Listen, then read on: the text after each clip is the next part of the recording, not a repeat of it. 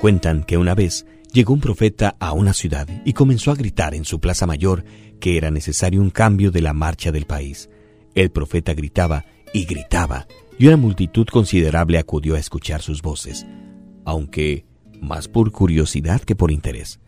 El profeta ponía toda su alma en sus voces, exigiendo el cambio de las costumbres, pero según pasaban los días eran menos cada vez los curiosos que rodeaban al profeta, y ni una sola persona parecía dispuesta a cambiar de vida.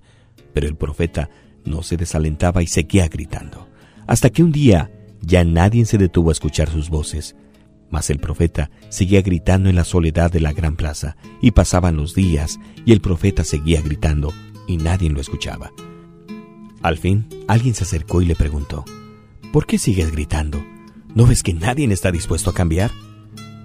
Sigo gritando, dijo el profeta, porque si me callara, ellos me habrían cambiado a mí.